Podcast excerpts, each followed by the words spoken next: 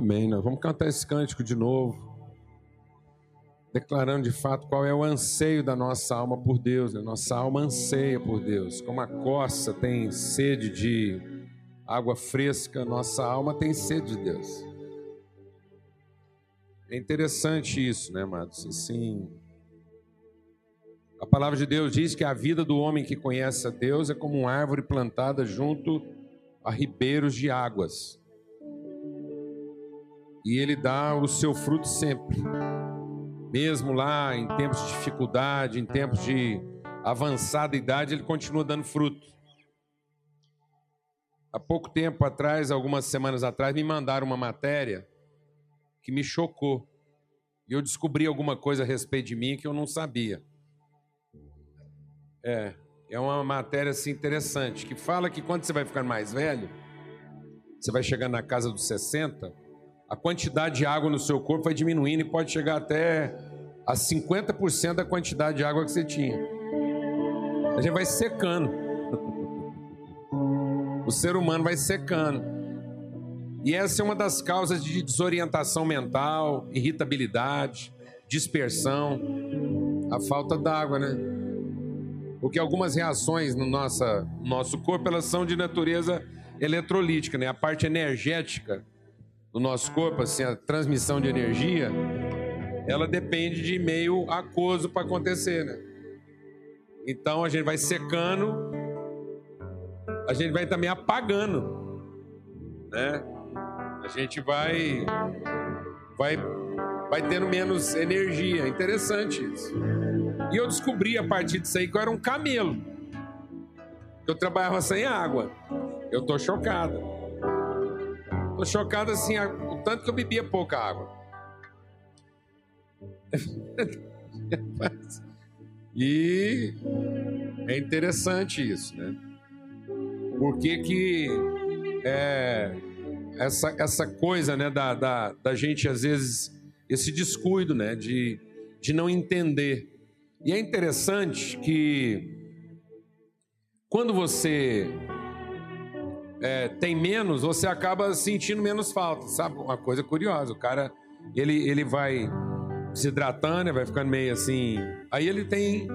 A ideia que a gente tem é que ele teria mais sede, né? E na verdade ele vai desacostumando aquilo, vai secando mesmo. Então essa coisa da gente ser plantado junto a ribeiros de águas é interessante. Quando a palavra diz que a corça suspira por Deus como quem tem sede das águas desejo mesmo de se alimentar de Deus, o desejo de ser renovado, de ser carregado de Deus. E às vezes, amados, a gente não toma esse cuidado e, e a gente vai definhando, né? A, a, a, vem uma inanição, vem uma, uma apatia, e aí a gente pensa que, que, que você vai sentir falta, e na verdade não é. Quando você já está doente, quando você a patologia já tomou conta de você, você está desequilibrado, você sente menos falta. Então tem certas coisas nós temos que retomar a prática. Nós temos que retomar o hábito para que a gente aquilo volte a fazer parte e o nosso corpo, a nossa mente deseje aquilo de novo. Amém? Então, em nome de Jesus, tem certas coisas que tem que ser forçada na nossa vida, é ou não é verdade? Não é assim? Quando uma criança está doente em casa, né? Às vezes no começo lá da, da fragilidade dela, ela ainda tem fome ou sede, mas depois que ela estiver doente, nós temos que forçar ela a, a comer para que ela possa readquirir as condições. Então nós estamos aqui para buscar de Deus as condições para que a gente queira isso, para que a gente busque isso. Amém? Em nome de Jesus. Ele é o nosso Deus poderoso, ele é o nosso Pai, é, é aquele que conhece a realidade do nosso coração e nós queremos buscá-lo de todo o coração. Buscar-me-eis e me achareis, quando me buscar de todo o vosso coração. A gente queria saber, antes da gente ter um momento aqui de oração pelas pessoas, se há alguém aqui que tem algum testemunho e que você tem experimentado essa transformação de Deus na sua vida, algo que Deus esteja fazendo na sua vida, e nessa experiência de busca, às vezes você estava lá, né, vivendo uma dificuldade, um distanciamento, mas agora você tem entendido uma ação objetiva de Deus e você gostaria de compartilhar isso com os irmãos. Alguém aqui gostaria de dar um testemunho nesse sentido? Às vezes de algo que aconteceu nessa semana. e que você entende que é importante ser repartida, a Bíblia diz que a gente sempre tem alguma coisa. A reunião é boa por causa disso, porque alguém sempre traz alguma coisa, algum testemunho, ou até algum pedido de oração. Às vezes você está enfrentando algum desafio e gostaria que os irmãos estivessem orando por você, né, e estivessem intercedendo pela sua vida. Alguém aqui que tem algum pedido de oração para fazer, alguma necessidade, algum testemunho que você queira compartilhar? É, é algo muito especial.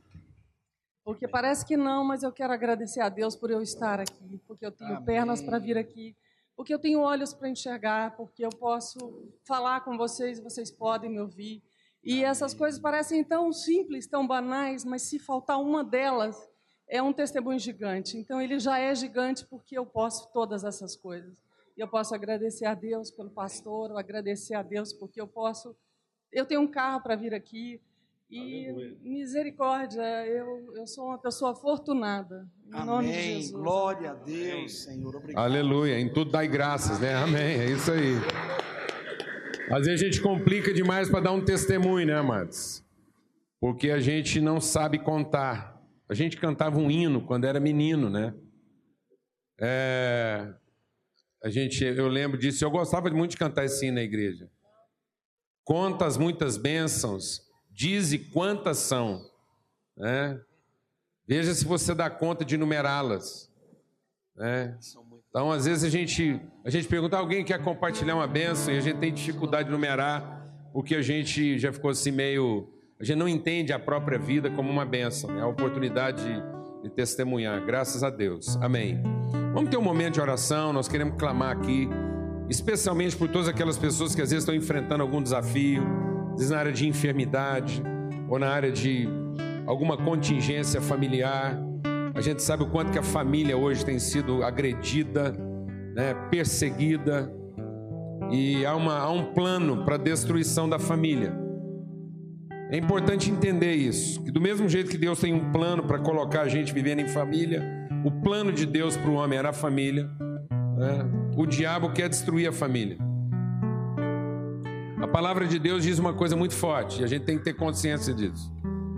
Ela diz que há coisas que Deus não gosta, mas há uma única coisa que Deus abomina. E a única coisa que Deus abomina, a abominação para Deus, é aquele que trabalha para separar amigos íntimos. Hum. Então, o diabo não quer ser apenas aquilo que Deus não gosta. O diabo quer ser aquilo que Deus abomina. Ele trabalha para separar as pessoas das suas relações mais íntimas. Isso nós temos que orar sempre para que a vontade de Deus se faça na nossa vida. Às vezes a custa de muito sacrifício, sacrifício dos nossos próprios desejos, mas nós precisamos entender, amados, que há um plano de Deus em favor da família e o inferno conspira contra a família, contra as relações duradouras, as relações permanentes. Então vamos orar também por isso. Se alguém aqui que está enfrentando algum desafio na área da saúde, ou de alguma contingência aí de trabalho, eh, finanças, ou na área de família, e você quer colocar seu coração diante de Deus nesse momento, queria pedir que você ficasse de pé. E nós vamos levantar um clamor agora, nós vamos orar, vamos interceder. Se alguém com questões aqui específicas nessa área, com desafios específicos, fica de pé, nós queremos orar com você e por você.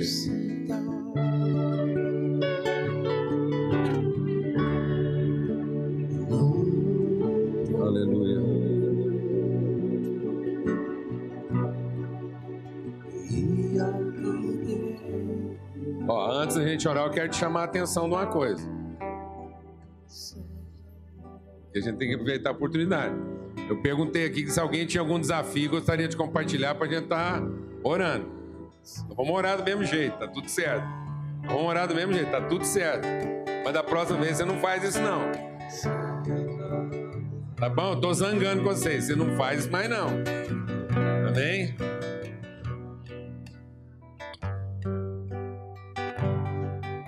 Eu quero pedir à igreja para orar pelo Davi. Ele tem menos de dois anos e está com suspeita de câncer na cabeça. Ele está em São Paulo e a família está desesperada. De oração para ele. Senhor Deus, nós confiamos em Ti, confiamos no Teu amor, nós confiamos na Tua bondade, confiamos no Teu coração para conosco. O Senhor nos deu a vida, é o Senhor que nos dá a respiração, o Senhor soprou em nós, ó Deus, o fôlego da vida. E, a gente, a gente gosta da vida. A gente sabe que a nossa vida não se resume a esse mundo. Não é aqui que nós vamos experimentar tudo que nós podemos experimentar com o Senhor. Mas o Senhor também nos ensinou a gostar da vida, lutar pela vida. E nós estamos aqui na tua presença agora, Senhor, lutando pela vida. Amém, Jesus. Pela vida, pela paz, pela alegria, pela liberdade. Tua palavra diz que o Senhor não chamou ninguém para a escravidão. O Senhor não chamou ninguém para viver oprimido, para viver escravo. O Senhor não chamou ninguém, ó Deus, para ser infeliz. Mas o Senhor nos chamou a plenitude, a vida, a paz. É isso que Cristo veio conquistar por todos nós. Então nós clamamos aqui essa manhã por libertação. Clamamos por consolo e graça, clamamos por pelo favor do Senhor revelado em Cristo Jesus. Clamamos aqui agora por uma expressão viva da tua misericórdia. Em nome de Cristo Jesus, ó Pai, que caiam por terra agora os grilhões, as algemas, as prisões, as prisões de alma, de mente, de saúde, ó Deus, em nome de Cristo Jesus. Nós queremos aqui relações redimidas. Nós queremos, ó Deus, famílias redimidas em nome de Cristo Jesus. Nós falamos agora liberdade, Senhor, no meio do teu povo, liberdade. Foi para a liberdade que Cristo nos libertou, para que sejamos verdadeiramente livres. O sangue do Cordeiro cai sobre cada um aqui agora. O sangue do Cordeiro cai sobre cada família. Venha sobre ti agora os tempos de refrigério pela presença do Espírito Santo de Deus. Em nome de Cristo Jesus, que os corações se abram agora para a presença do Teu Espírito, Senhor. Nós clamamos especialmente por essa criança, por essa família que está vivendo esse drama, como tantas outras à nossa volta estão vivendo dramas semelhantes. Nós choramos na Tua presença, Senhor. Usa a nossa vida para trazer libertação, para trazer testemunho de fé e esperança, Senhor. Em nome de Cristo Jesus, o Senhor arranca da morte. Nós declaramos agora, Pai, que aqueles que estão prisioneiros de morte, que sejam arrancados da garra da morte. Aqueles que são prisioneiros de vício, que sejam arrancados das garras do vício. Senhor, aqueles que estão em garras de depressão, com espírito de morte, que se desesperaram da vida, sejam arrancados agora das suas prisões, pelo sangue do Cordeiro. Glória a Deus toda a obra do inferno, toda a obra do mal tramada contra essas pessoas foi destruída na cruz de Cristo. Nós repreendemos agora todo o mal. Todo o mal seja repreendido agora, no poderoso nome de Cristo Jesus. Todo o mal seja repreendido agora. Satanás, Jeová, Deus, o Senhor, te repreenda. Cessa agora toda a obra do mal na vida das pessoas e venha os tempos de refrigério pela presença do Teu Espírito. Que os corações se abram para a verdade e que haja liberdade, Senhor. Em nome de Cristo Jesus. Em nome de Cristo Jesus. Graças a Deus. Ainda de pé, vamos cantar esse canto. Amém. Amém Pode irmãos. se sentar. Eu queria convidar você a abrir sua Bíblia lá em Gálatas, no capítulo 4 para a meditação que nós temos hoje de manhã. É sobre esse texto que a gente vai meditar e aprender. Para você que chegou um pouco depois, a gente estava compartilhando aqui sobre a razão pela qual Cristo foi rejeitado. É importante a gente entender que a humanidade não rejeitou Jesus. Enquanto Jesus permanecia Jesus, ele era bem-vindo. Por que Jesus? Porque é aquilo que as pessoas estavam vendo de maneira objetiva. O homem que curava enfermos, o homem que tinha poder para resolver nossas questões. Então, enquanto homem poderoso para resolver as questões, uma capacidade extraordinária de resolver as questões, ele era bem-vindo. Até o momento em que ele começa a revelar sua verdadeira natureza. Ele começa a dizer de fato quem ele era. Até aquele ponto, estava todo mundo acostumado com a ideia de pessoas superdotadas por Deus. Volta e meia aparecia lá algum profeta. Por anos e anos, o povo estava acostumado a vivenciar manifestações do poder de Deus. Então, todo mundo, quando olhava para Deus, pensava sempre que Deus viria, nos momentos da nossa dificuldade, que Deus viria e faria uma interferência extraordinária, resolveria aquela questão e depois voltaria para a casa dele e deixava a gente vivendo aqui do nosso jeito. Então as pessoas estavam sempre acostumadas com essa ideia de uma, de uma visita de Deus de tempos em tempos. Que sempre que eles estivessem num apuro muito grande, né, eles poderiam experimentar essa visitação de Deus. Até que Cristo Jesus, Jesus começa a revelar uma, uma, uma outra perspectiva. Ele começa a dizer: Olha, vocês estão olhando para mim, mas eu represento o Pai. Esse Deus com quem vocês estão falando é o meu Pai, é o nosso Pai. E Ele quer conosco é uma relação, não é uma intervenção, é uma, é uma identidade. Há uma natureza e uma relação implicada nisso e, consequentemente, um propósito. Nós não podemos continuar vivendo, vocês não podem continuar vivendo, como se vocês fossem senhores da própria vida. Isso é uma relação, é um todo. As coisas estão intrincadas. Deus tem uma família, onde não conta apenas o meu interesse particular, eu tenho que pensar em toda a família, aquilo que é importante para todo mundo. E isso, isso não cabia na cabeça das pessoas. Então, quando Cristo começa a falar que Deus tem um filho e que ele quer com o homem uma relação e que era possível ao homem ter uma relação com Deus, isso ia totalmente contra a ideia da religiosidade. Porque o homem queria um Deus que socorresse, mas não um Deus que determinasse o destino dessas pessoas. Então eles não queriam uma relação de identidade, eles queriam uma relação de benefício. Isso é tão forte que quando a gente olha lá para o Velho Testamento, vamos deixar o Espírito de Deus ministrar o nosso coração. Quando a gente olha lá para o Velho Testamento, a história do povo lá do Egito, lembra da história do povo saindo do Egito, que é uma história bem conhecida. Infelizmente, a religiosidade faz com que a gente vá para o Velho Testamento e fica procurando lá no Velho Testamento formas de comportamento, formas de doutrina, é, práticas e métodos funcionais. Então, muita gente vai para o Velho Testamento e quando você procura lá no Velho Testamento é, receitas de comportamento, você acaba formando o quê? Dogmas religiosos.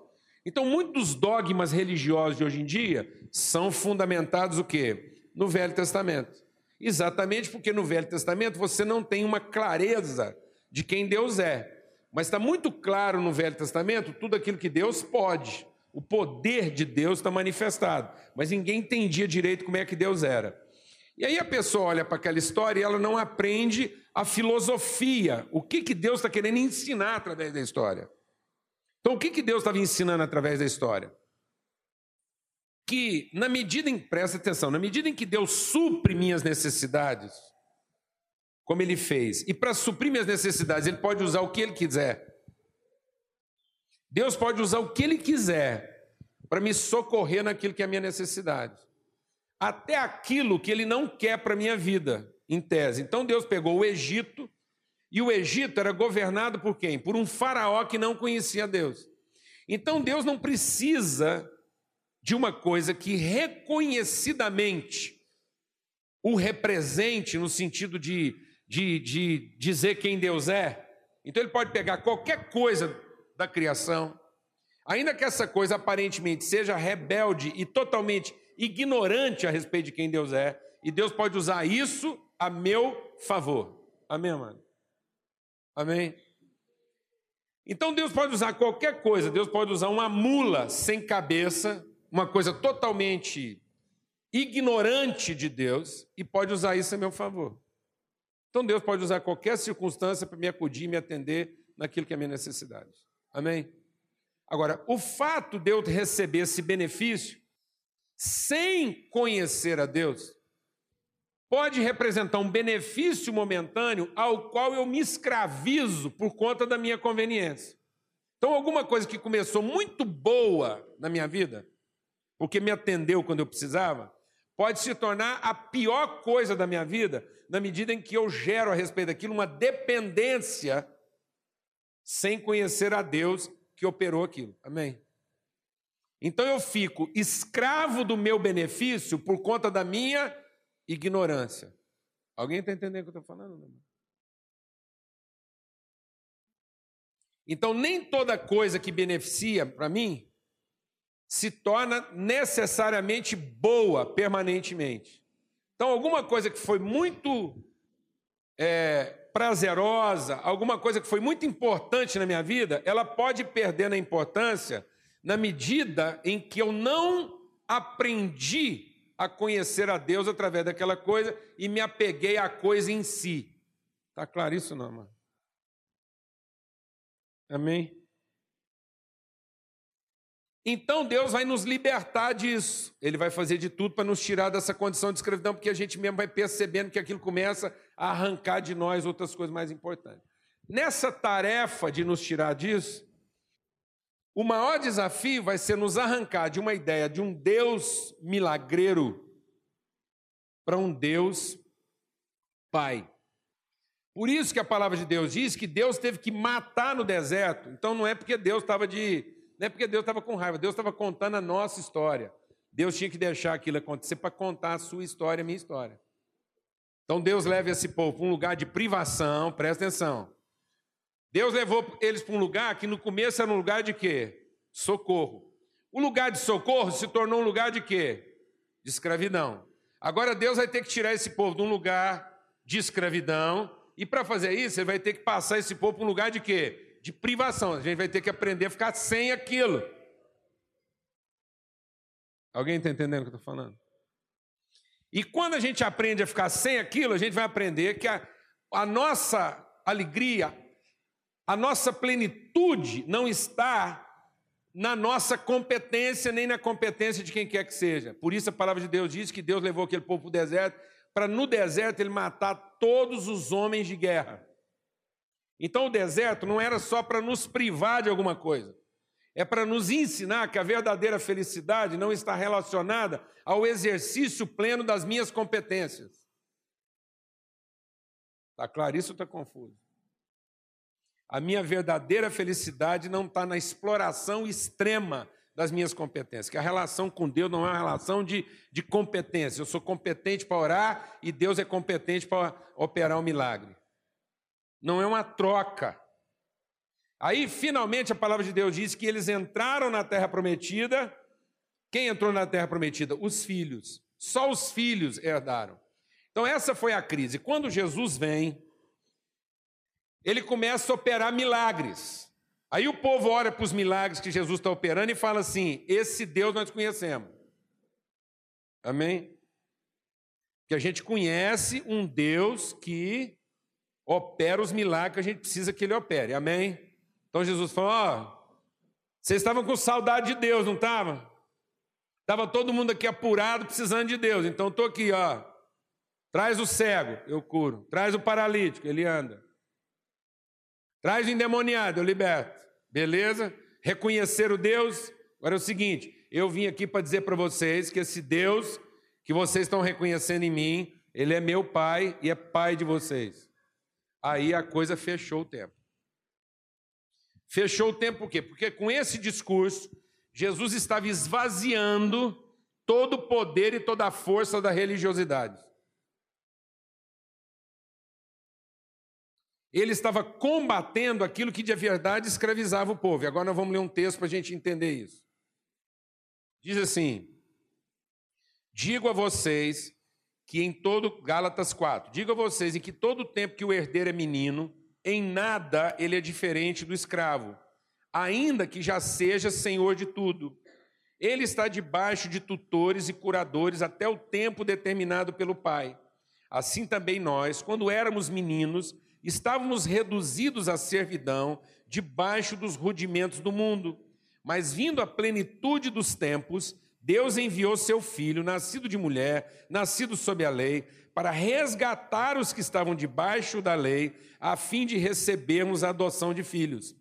Porque vocês são filhos, Deus enviou aos nossos corações o espírito de seu filho que clama: Abba, Pai. Assim você já não é mais escravo, mas filho. E se você é filho, é também herdeiro por Deus.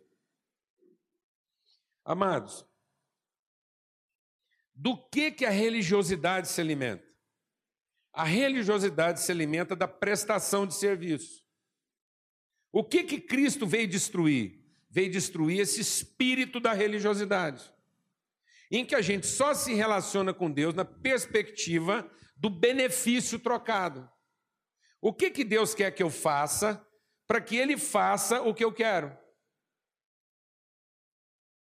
O que, que Deus precisa que eu faça para que Ele faça o que eu preciso? Isso é a religiosidade. Porque essa é uma relação de controle e de pura prestação de serviço. Não é uma relação de identidade. E quando Jesus vem dizendo que agora a relação que nós temos com Deus é uma relação de identidade e que não é nessa troca de serviços que as coisas se baseiam, toda a religiosidade, toda a estrutura de poder humano estava comprometida. Quando Jesus diz que as coisas acontecem a partir de um conhecimento de identidade, de uma intimidade estabelecida, então toda a forma de poder que as pessoas tinham umas sobre as outras estava comprometida, estava destruído. Porque agora todo mundo podia se relacionar com Deus, ouvir de Deus, aprender de Deus e comungar com Deus a respeito de quem Ele é. Então agora todo mundo podia ser adulto. Amém, amado? Porque a religiosidade mantém todo mundo o quê? Infantil. Então as relações hoje são instáveis por quê? Porque elas são relações infantis. Por que, que o casamento é instável? Porque o marido diz para a mulher: se você não fizer o que eu quero, eu também não faço o que você quer. Se você não for quem eu preciso, eu jamais serei quem você precisa que eu seja. Então, ou nós acertamos aqui que cada um de nós vai oferecer para essa relação o que dá para oferecer, ou então essa relação não é interessante para nenhum de nós dois. Como é que as empresas se mantêm hoje? As empresas se mantêm na medida em que os consortes lá da empresa, os sócios da empresa, mantêm uma relação de troca que beneficia ambos.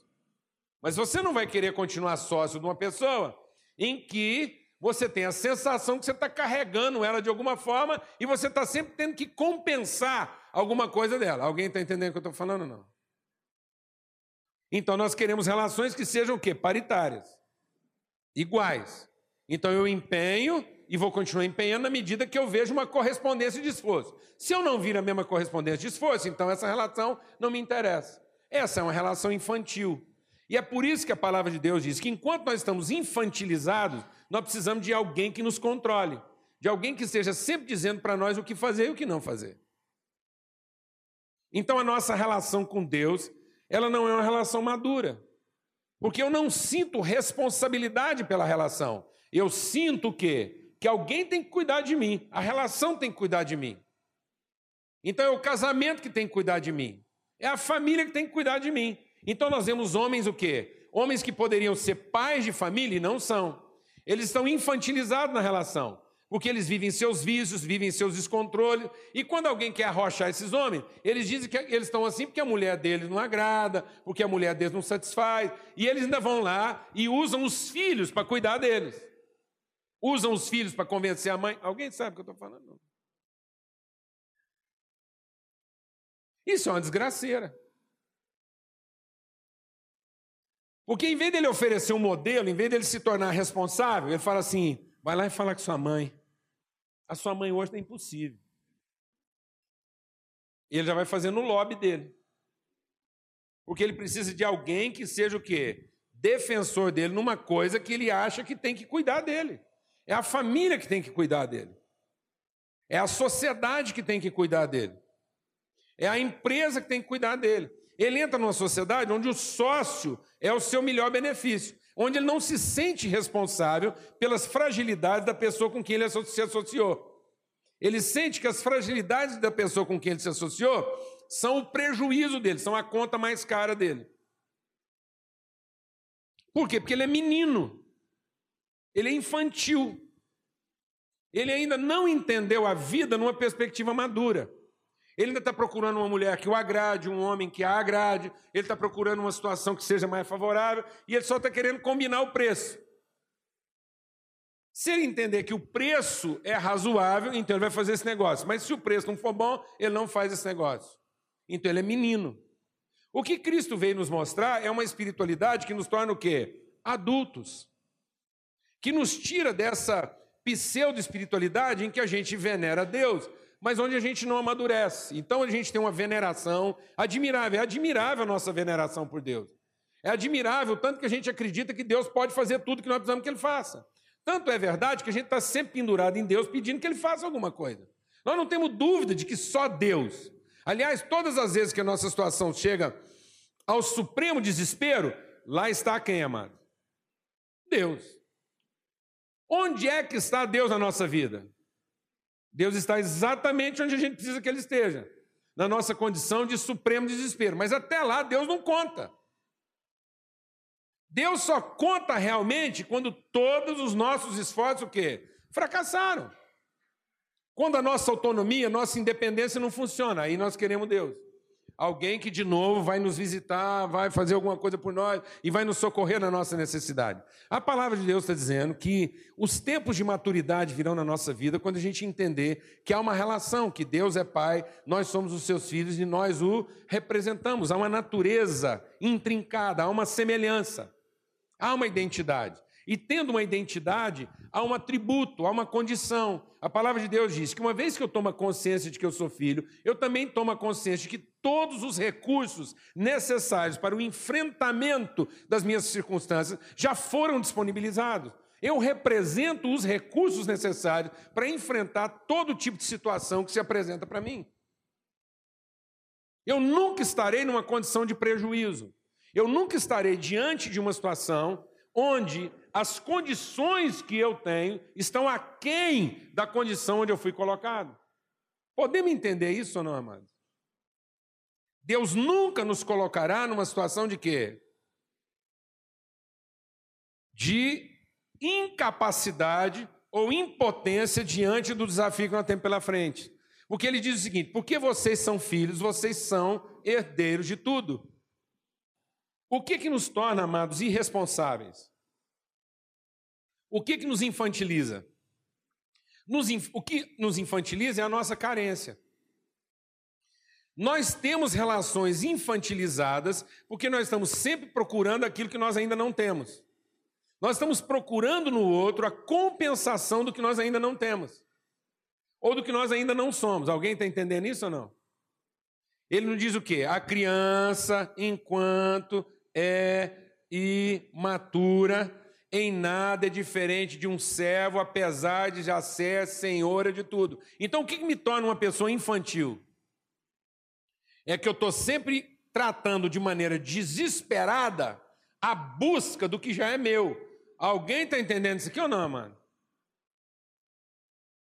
Por isso que eu sou desequilibrado, porque eu estou ansioso de uma coisa que, na verdade, está me esperando no devido lugar. Olha, por que, que eu estou ansioso? Porque eu estou querendo antecipar. Amém? A minha ansiedade é porque eu estou querendo trazer o de amanhã para hoje. E por que, que eu estou querendo antecipar? Porque pode ser que amanhã já não seja mais meu. Então eu quero ter o senso da posse, não a consciência da posse. Eu quero ter a sensação de que finalmente me pertence. E não a consciência de que me pertence. Ora, se eu tenho a consciência de que me pertence, eu vou saber usar isso de maneira própria. Mas se eu tenho a ansiedade de que não me pertence, eu vou querer antecipar isso. Por que, que a gente se endivida, amado?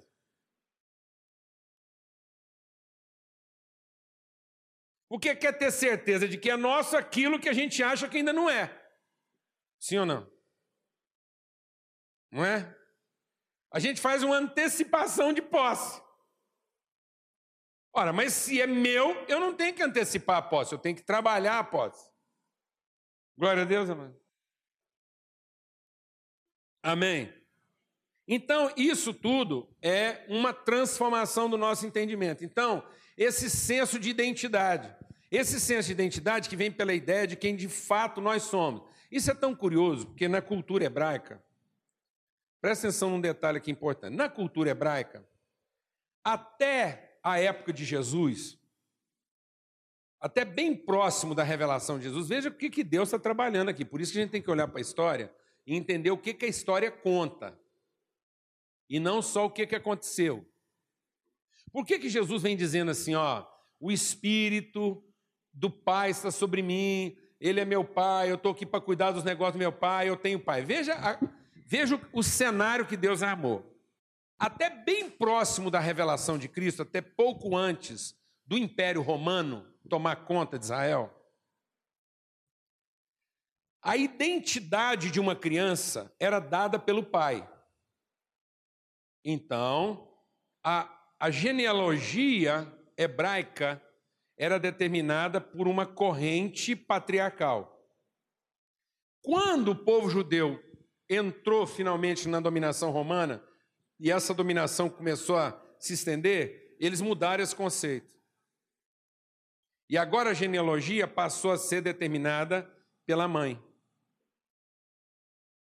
Então, uma criança era considerada hebraica ou judeu, não porque ele tinha pai judeu, mas porque tinha mãe judia. Por que isso?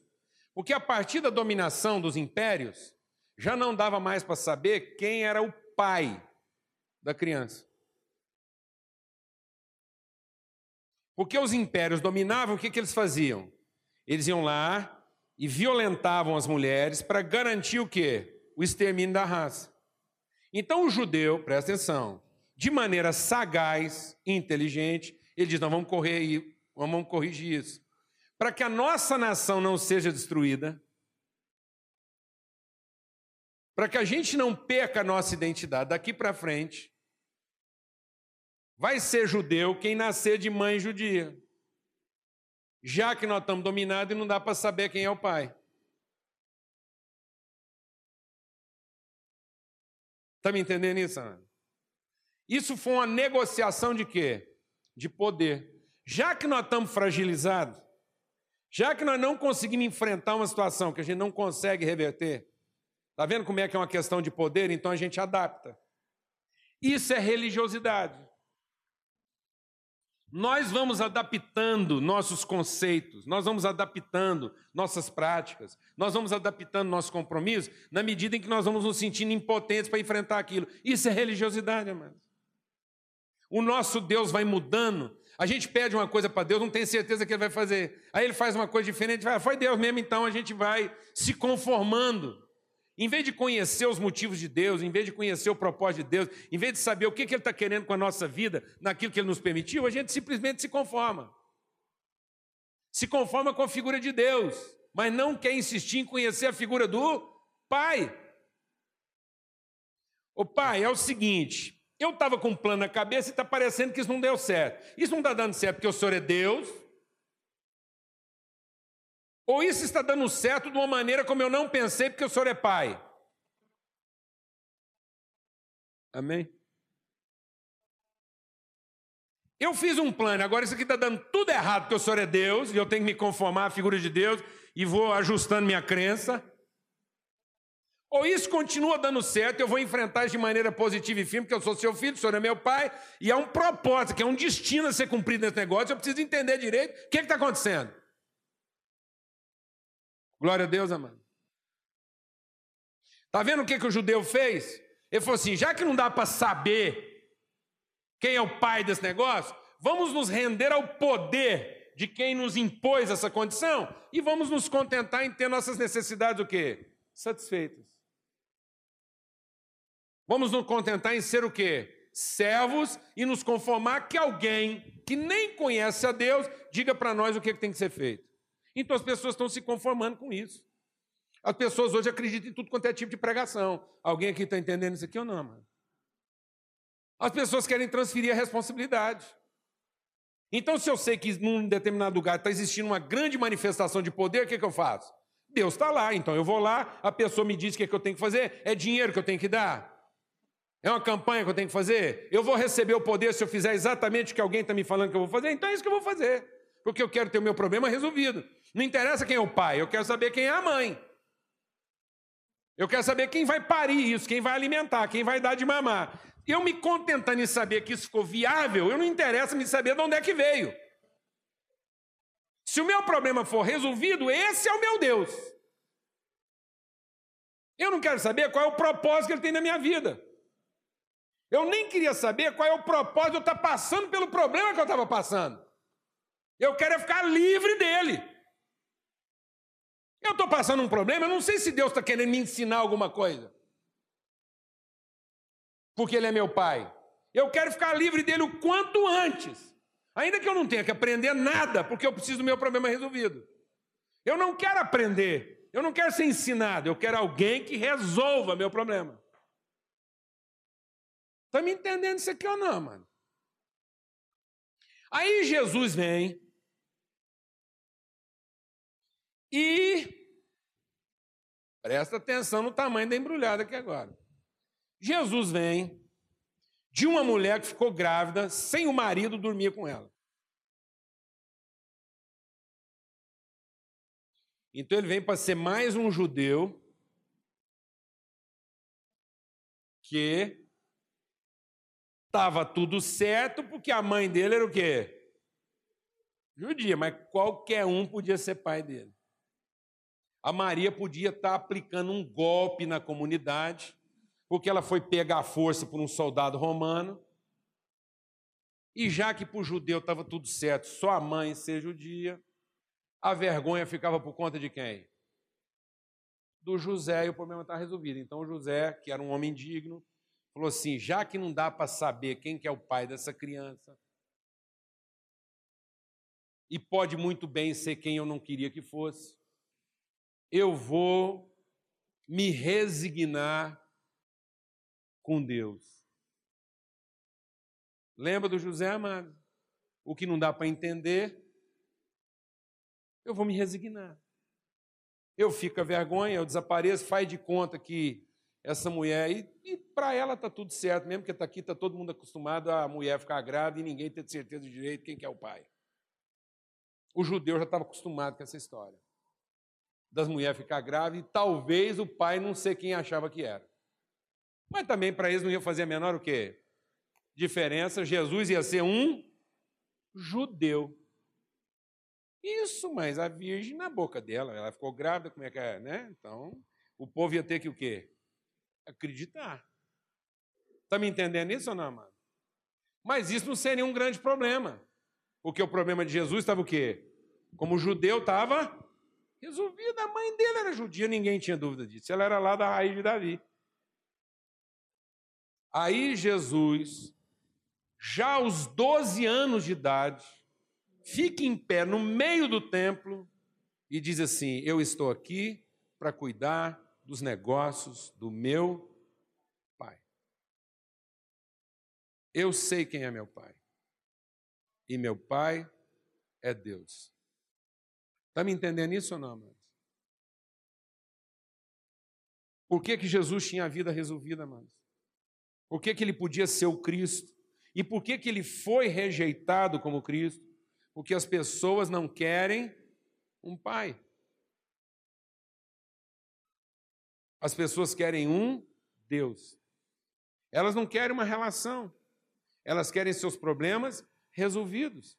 As pessoas não querem amadurecer, não querem assumir a responsabilidade. As pessoas não querem se resignar a um destino.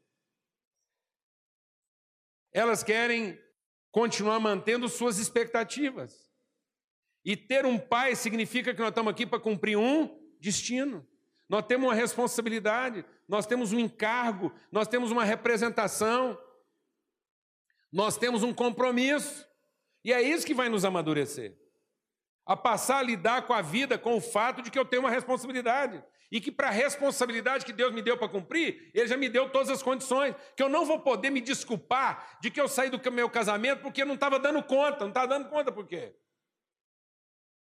Por que você não estava dando conta?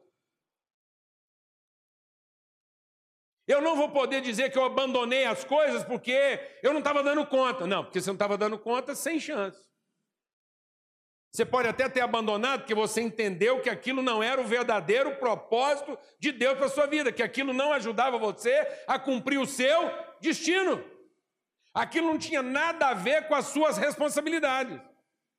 Aquilo era uma distração, aquilo não tinha nada a ver com o seu verdadeiro propósito, não tinha a ver com sentido. E você não continuaria, você não ia ficar escravo de uma coisa que não tem identidade, não tem correspondência com o propósito de Deus para a sua vida.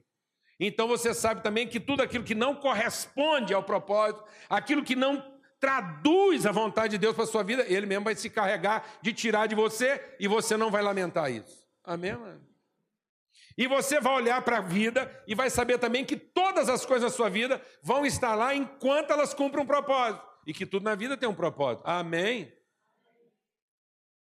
E que nós não podemos olhar para a vida e querer que as coisas estejam na nossa vida enquanto nós queremos que elas durem.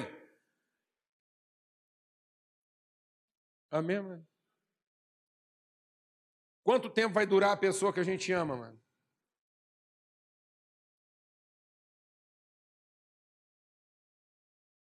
Quanto tempo vai durar a pessoa que você ama? O tempo que você quer? Está vendo por que a gente é irresponsável com as pessoas? Porque a gente acha que elas vão estar conosco o tempo que a gente precisa e o tempo que a gente quer. E de repente elas se vão da nossa vida e a gente fica com cara de quê? De tacho. A gente lamenta. A gente se descabela. Porque a gente acha que perdeu. Perdeu? Alguém aqui perdeu alguém? Tem jeito de perder um filho, mano? Tem jeito de perder um filho? Não, tem jeito de perder um filho? Não tem jeito de perder um filho. Tem jeito de perder um pai, mano? Não, tem jeito de você não conhecer um pai enquanto esteve com ele, mas de jeito de perder não tem jeito não. Mano. Amém? Se eu tenho consciência da relação, se eu invisto na relação, se eu entendo que ela tem um propósito, eu vou cuidar dela de maneira o quê? Responsável. Enquanto ela está lá, eu sou responsável por ela. Eu cuido, eu vivencio, eu partilho, eu invisto, eu trato, eu supro, eu atendo. Enquanto ela o quê? Está lá para ser cuidada. Chegou o seu tempo, ela não está lá, mas a consciência nós temos é de que ela permanece. Amém, mãe? Ela não é tirada, porque eu não tenho a posse disso. Isso é nosso por natureza e não por poder de manutenção. Eu não mantenho as pessoas que eu amo junto comigo porque eu tenho o poder de mantê-las. Mas a nossa ansiedade acha que é isso. E aí a gente, em vez de ir lá e vivenciar a relação, a gente fica tentando manter a sobrevivência da relação. Tem muito pai e mãe aqui que tentando manter os filhos, não desfrutam os filhos. Alguém aqui sabe o que eu estou falando? Não, não. Tem gente aqui tentando ter os filhos, não os desfruta. Vive com eles como se eles ainda não fossem seus na relação. Mas eles vão adquirir eles com quê? Com esforço, com poder, com dinheiro. Então, é o dinheiro que eu vou ganhar que vai me dar os filhos que eu quero ter. Negativa. É minha consciência de propósito. É minha consciência de destino é a minha consciência de identidade. Eu estou ali naquela família, tem lá o marido, a mulher, os filhos, eu estou ali naquela empresa, aquilo é o que? É nosso. Amém? Enquanto eu estou ali, aquilo lá é o que? É nosso. Eu estou ali naquela empresa, eu não mantenho aquela empresa com meu esforço. Mas aquela empresa se mantém a partir do meu testemunho, da minha consciência, da minha natureza, da minha identidade, da forma como eu exerço ali a minha responsabilidade. Você está entendendo isso, meu irmão? Nós precisamos amadurecer, porque enquanto a gente for menino, é uma coisa curiosa, né? Existe um dado científico, até no mínimo curioso. As mulheres aqui vão entender isso, porque eu sei que isso já foi crise familiar. Mas em praticamente todas as culturas existentes, toda forma de cultura, o primeiro vocábulo que uma criança pronuncia é pai. Para desespero das mães, que fica acordada até de madrugada, troca a fralda, dá banho e fica lá, fala mamãe, e por uma desgraça né, da, das expectativas humanas, ele vai aprender a falar pai. Olha que coisa misteriosa. Isso é desesperante. Mas há uma conotação espiritual nisso. Porque, na verdade, amado, ninguém é órfão de mãe. A, a grande orfandade humana é de paternidade. Então a gente não é órfão daquilo que a gente é capaz de reconhecer, mas a gente é órfão de conhecimento, de consciência, de convicção.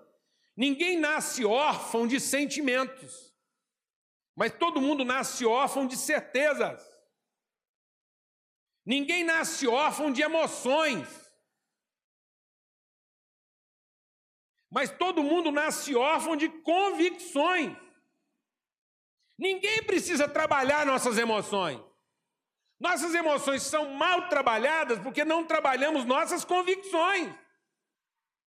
Ninguém precisa trabalhar nossos sentimentos. Alguém aqui precisou ensinar alguém a chorar? Alguém aqui precisou ensinar alguém a sorrir quando está satisfeito? Alguém aqui precisou ensinar o outro a ficar com fome? Alguém precisa ensinar o outro a ficar com fome? Vou explicar para você como é que é ficar com fome. Você ainda não entendeu isso. Não, mano. Ficou sem comida, o cara já nasce sabendo o que é fome. Alguém aqui precisa ensinar o outro a ficar satisfeito quando ele come uma coisa que ele gosta? Alguém aqui precisa ensinar alguém a fazer careta porque ele chupou limão? Não, mano. Alguém aqui precisa ensinar outro a ficar nervoso porque ele tomou um tapa na cara? Quem faz o sangue subir no rosto quando você é agredido? Ninguém precisa ensinar isso. Ninguém precisa ensinar isso. Todo mundo já nasce. Todo mundo já nasce sabendo onde é que dói, o que é que não gosta, o que é que gosta, o que é que dá prazer, o que é que não dá. Todo mundo já nasce com as suas emoções à flor da pele. Todo mundo já nasce com a noção do que é claro, o que é escuro, o que é crente, o que é frio. Todo mundo nasce consciente das suas mais mais básicas necessidades. Mas se a gente não for liberto disso, se a gente não for arrancado disso, se a gente não for redimido dessa condição, nós vamos ser escravo dela por resto da vida. E nós vamos começar a arrumar desculpa para a nossa vida. Não vamos falar, sabe uma coisa? Não interessa quem é o nosso pai. Interessa que o nosso problema seja resolvido. Interessa que eu sobreviva. Então o que, que o judeu fez? Pelo bem da nossa sobrevivência, não interessa mais saber quem é o pai. Basta saber que a gente é viável. Basta saber que as nossas necessidades estão satisfeitas. Basta saber que a gente tem um Deus e que a gente tem uma mãe. Basta saber que tem comida no prato. Basta saber que eu vou ganhar o dinheiro pelo qual eu trabalhei no final do mês. Basta saber que a minha vida vai ser poupada. Basta saber que eu tenho remédio para minha doença. Basta saber que se eu estou com febre, eu peço para Deus, a minha febre abaixa. Basta saber que meu filho não vai morrer amanhã para eu continuar não gastando tempo com ele hoje. Se Deus me garantir que a minha família não morre amanhã, eu continuo perdendo meu tempo hoje. Mas se Deus falar que a minha família vai morrer amanhã, eu arrumo meu tempo.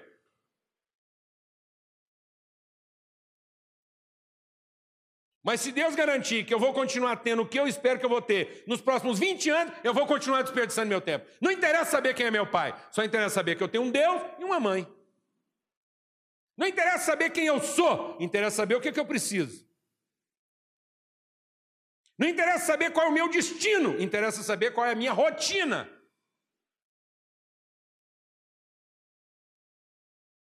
Enquanto isso, amado, nós vamos ter que ter sempre alguém dizendo para nós o que, é que nós temos para fazer. Enquanto isso, nós nunca vamos ser responsáveis pela nossa própria vida. Nós vamos sempre ter alguém para dizer para nós o que, é que nós temos que fazer. E não é isso que Deus quer de você, nem isso que você, Deus quer de mim. Amém, mano? Amém? Glória a Deus. Não é seu marido que vai dizer para você o que você tem que fazer. Não é sua mulher que vai dizer para você o que você tem que fazer. Não é porque sua mulher se comportou mal lá com você que você agora já sabe o que fazer. Não é porque seu marido se comportou mal que agora você já sabe o que fazer. Não é porque seus amigos se comportaram mal que agora você já sabe o que você vai fazer. Não, mano, sabe o que vai dizer para você o que vai fazer? O Espírito de Deus que está em você. O seu Pai. Aquele que você representa. Aquele de quem você tem a identidade. Aquele de quem você tem a autoridade. E aquele que ajudou você a compreender qual é o seu destino nessa vida. Então é isso que vai dizer para você o que você tem para fazer. Porque você vai saber que disponibiliza de todos os recursos, de todas as condições para enfrentar isso. Você é quem cuida do ambiente. Você é quem dá as condições para que as coisas aconteçam e se desenvolvam conforme Deus quer que elas se desenvolvam. Então nós temos que pedir menos que Deus faça por nós e que precisamos pedir mais que Deus nos oriente como fazer. Amém, amado? A gente está pedindo que o tempo todo Deus faça por nós, em vez da gente começar a pedir que Deus nos oriente a como fazer, como tratar isso, como tratar uma situação adversa, como saber se despedir das pessoas quando a gente precisa se despedir, e como saber quando a gente tem que lutar por elas quando todo mundo já desistiu delas. Amém? Em nome de Jesus. Em nome de Cristo Jesus. Porque somos os filhos de Deus. Porque temos o Espírito de Cristo. Amém? Graças a Deus. A gente vai orar, mas antes eu queria fazer alguns avisos. Vamos passar uns slides aí, dois minutinhos aí? A gente quer estimular você a divulgar aí o podcast, as mensagens que vão aí toda semana. É, então aí, esse é o nosso é, endereço lá, né? Você pode entrar lá no podcast, vai passando aí. Então, aqui é um registro breve aí, né? Nossa primeira mensagem foi é, postada lá em 7 de janeiro de 2013, esse ano ainda, né? E aí, toda semana, isso tem sido é, colocado. Nesses 10 meses, são cerca de 60 mensagens que estão lá postadas e disponíveis. Passa para frente. É, esse aqui está o endereço onde é que você pode. Volta um pouquinho, Natan. E aí está o endereço onde é que você pode acessar, né? Quem tem iPad é, ou qualquer outro dispositivo de smartphone aí, você pode baixar lá o seu endereço de, de cast. Aí você acessa lá, passa para frente. Isso é mais ou menos a, alguns dados, né? A quantidade de pessoas. Em janeiro, quando foi postado pela primeira vez, nós tínhamos lá, tivemos cerca de 759 acessos. Né? Mas nós já tivemos meses aí com 9 mil e tantos acessos, lá no mês de maio, que foi nosso pico. No mês de setembro passado, agora tivemos cerca de 7.200 acessos. Ao todo, né, desde janeiro até aqui, são mais de 60 mil acessos. Então, isso alegra o nosso coração. E eu estou dando esse testemunho para vocês, por quê? Porque é nesse ambiente, é com a sua vida, é com o seu testemunho. Porque quando a gente vem compartilhar uma palavra aqui, essa palavra não é compartilhada de forma solitária. É importante você entender isso. Então, aqui lá em vermelho, lá, são os lugares onde tem alguém acessando a mensagem que é compartilhada aqui. É? Então, vai desde a África do Sul, Alemanha, é, na Bósnia, é, Cabo Verde, é, Luxemburgo, Senegal, Eslovênia, Ucrânia, Nova Zelândia, eu estou falando dos lugares mais difíceis, Emirados Árabes, né? tem alguns lugares no Iraque, lugares onde às vezes o evangelho é complicado, a internet é controlada. Nós estamos falando de lugares lá onde o cara, para acessar isso, ele está cometendo uma contravenção. Os irmãos estão entendendo isso?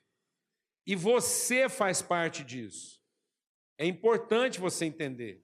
Porque quando Deus coloca uma palavra no coração aqui para a gente compartilhar, ela colocou essa palavra no contexto da nossa vida. Então você, você faz parte da elaboração, do desenvolvimento, de tudo aquilo que Deus está revelando aqui.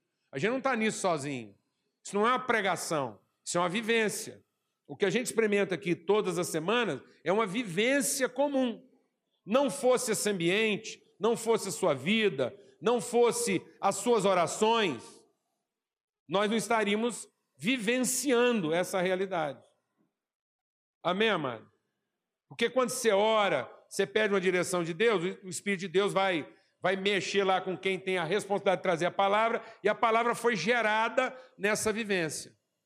Então eu quis trazer esse testemunho, porque às vezes você não está entendendo sua crise, você não está entendendo sua dificuldade, você não está entendendo seu drama. Mas seu drama, sua dificuldade, seu desafio, quando a gente fala que compartilha uma, um desafio, compartilha um testemunho, tudo isso é a nossa vivência como família. Nós temos um pai. Você não pode chegar aqui e sair daqui achando que você veio aqui buscar Deus e que seu problema está resolvido. A vivência de cada um de nós é que está gerando esse, é que dá esse, esse solo fértil para que a semente floresça. Você entendeu isso? Então o seu problema lá não está isolado de todo esse testemunho, desses milhares de pessoas que estão sendo alcançadas onde nem imagina. Glória a Deus. Porque somos uma família. Nosso Pai está produzindo isso através de nós. Nós temos que entender isso com um espírito mais responsável, mais engajado. Amém, amado? Com maior envolvimento de espírito e de alma. Glória a Deus. Amém. Então vamos ter uma palavra de oração. Senhor, muito obrigado por esse dia. Obrigado pela palavra que nos desafia. E, ó Deus, a gente quer sair desse lugar. Sair desse lugar em que a gente vive só essa religiosidade, de olhar para o Senhor como alguém que, que visita a nossa casa, pergunta o que está faltando, resolve o nosso problema e depois vai embora. Nós queremos entender, ó Deus, mais do que isso. Nós queremos entender um propósito na nossa vida, um sentido.